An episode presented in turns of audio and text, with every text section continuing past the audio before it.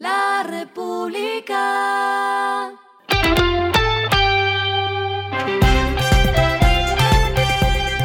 Al final de la jornada, esto es lo que debes saber sobre el comportamiento de los negocios, las finanzas y la economía.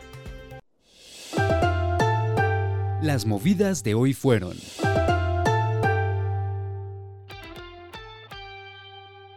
La Aerocivil informó el jueves que el proceso administrativo que negó la integración entre Avianca y Viva volverá a tramitarse tras detectar un error de procedimiento. Las aerolíneas habían solicitado la integración para operar bajo un mismo holding llamado Investment Vehicle One Limited.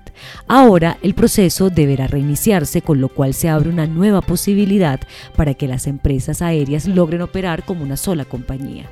Frente a esto, Félix Antelo, el CEO de Viva, dijo que esto deja una luz de esperanza para la permanencia de Viva en el mercado.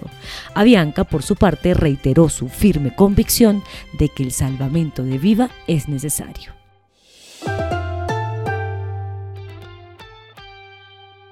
Luego de que el pasado lunes Coltejer informara que había culminado los contratos de trabajo vigentes y estaría vendiendo y arrendando inmuebles, emitió un nuevo comunicado aclarando lo siguiente. Coltejer no está en proceso de liquidación.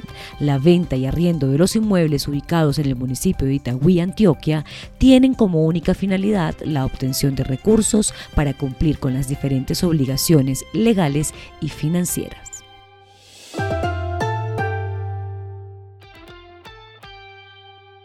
Bancolombia informó que debido a algunas actualizaciones que realizará en su sistema y plataformas, sus canales digitales no estarán activos este domingo 22 de enero desde las 3 de la mañana hasta las 7 y media de la mañana. Lo único que podrán hacer los clientes del banco en ese tiempo son retiros en cajeros automáticos y pagar con tarjetas de débito y crédito en establecimientos. Lo que está pasando con su dinero.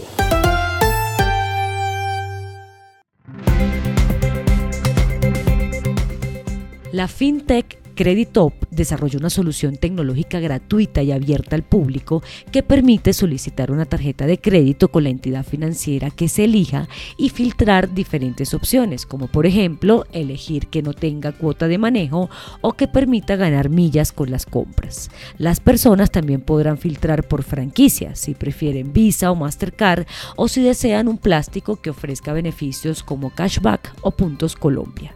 La FinTech proyecta colocar en el mercado 500.000 tarjetas de crédito por medio de esta solución al cierre de este año.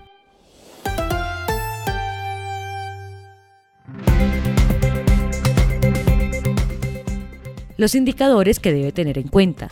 El dólar cerró en 4.683,85 pesos, bajó 18,82 pesos. El euro cerró en 5.065,58 pesos, bajó 31,64 pesos. El petróleo se cotizó en 80,53 dólares el barril. La carga de café se vende a 1.780.000 pesos y en la bolsa se cotiza a 2,15 dólares. Lo clave en el día.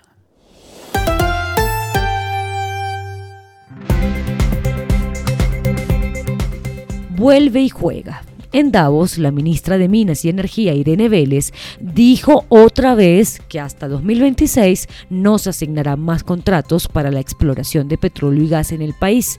La funcionaria dijo durante el evento del Foro Económico Mundial lo siguiente. Decidimos que desde la administración Petro no vamos a conceder más contratos de exploración de gas y de petróleo. Sabemos que ha sido un tema polémico, pero consideramos que es una señal clara de nuestro compromiso en la lucha contra el cambio climático.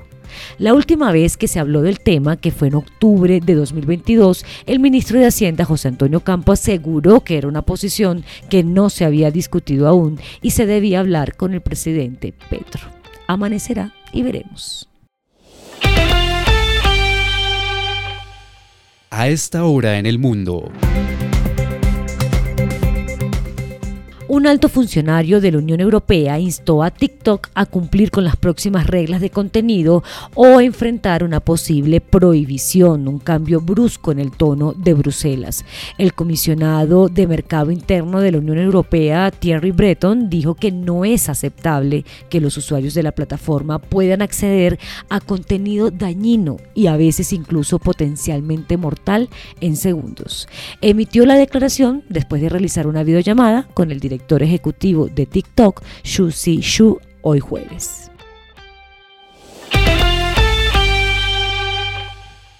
Y el respiro económico tiene que ver con este dato.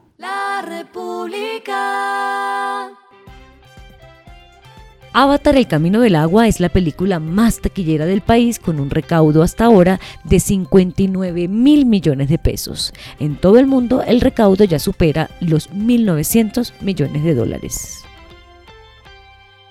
La República.